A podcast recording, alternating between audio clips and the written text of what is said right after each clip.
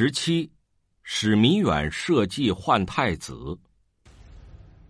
宋宁宗时，史弥远依靠杨皇后的势力，杀死了宰相韩托胄，夺取了他的职位。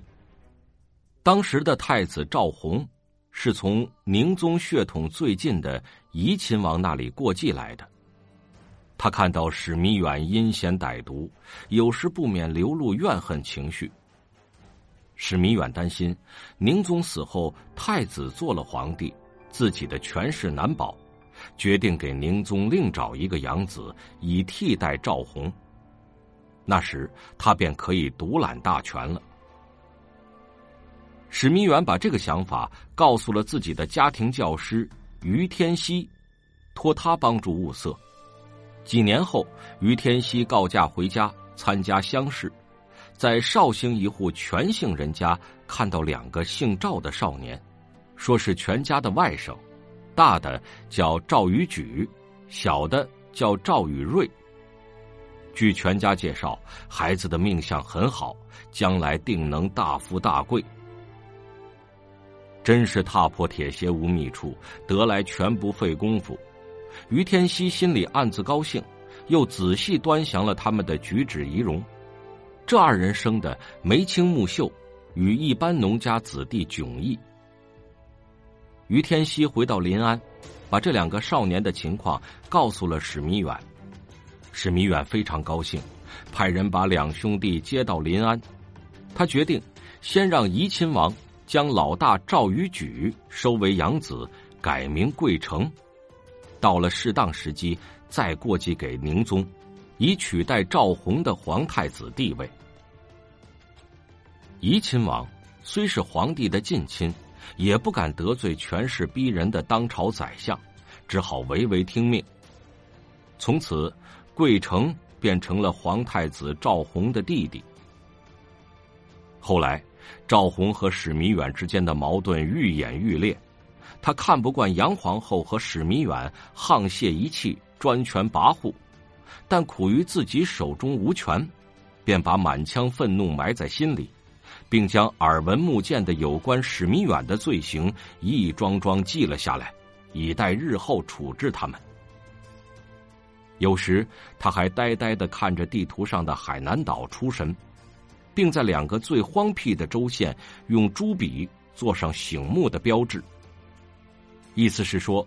将来登上皇位，便将这个专权误国的坏蛋贬谪到那个渺无人迹的荒州。这些想法有时也向侍卫流露了出来。俗话说：“墙有缝，必有耳。”史弥远很快知道了，决心废立太子，紧锣密鼓的进行幕后活动。一天，史弥远趁祭祀亡父史浩之机。把国子监博士郑清之请到净慈寺的小阁楼上，推心置腹谈出了自己的打算。他说：“太子赵弘心胸狭窄，不堪君临天下。听说怡亲王还有一个养子，名叫贵成，品行端正，待人和善，是最合适立嗣的人。我想替他找个才学出众的老师，请你担此重任。事成之后。”我现在的职位就属于你了。郑清之虽然是个利欲熏心的小人，但废立太子毕竟非同一般，弄不好便要灭族，开始有些犹豫，后来终究答应下来。他知道史弥远专横跋扈，杀人如同儿戏，他的话不容违抗，何况事成之后又可得宰相的职位。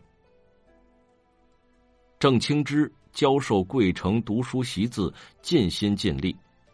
这孩子也确实聪明伶俐，逗人喜爱。每当史弥远问起他学习情况的时候，郑清之总是刻意夸奖，表明自己不负重托，忠于职守。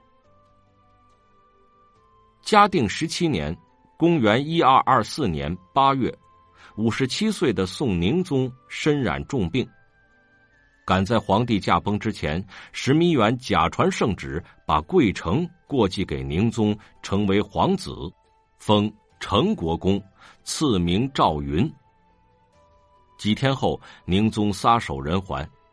史弥远立即把杨皇后的两个侄子杨谷、杨石请来，向他们挑明自己的打算，请他们说服杨皇后立即降旨废立。他的意见遭到了杨皇后的反对，史弥远不甘心失败，又派他们前去劝说，杨皇后还是没有答应。一夜之间往返七次，最后一次。杨谷、杨石跪在姑母面前痛哭流涕，他们说：“史弥远心狠手毒，这样僵持下去恐生不测，到那时我们杨家的地位就难保了。”杨皇后这才勉强答应下来，下了废立诏书。早在宫门外等候的赵云，由史弥远带入内宫叩头谢恩，在宋宁宗灵柩前举行了皇位继承仪式。当上了南宋皇帝，他就是宋理宗。赵弘被废后，降封为济南王，奉诏离开临安，到湖州居住。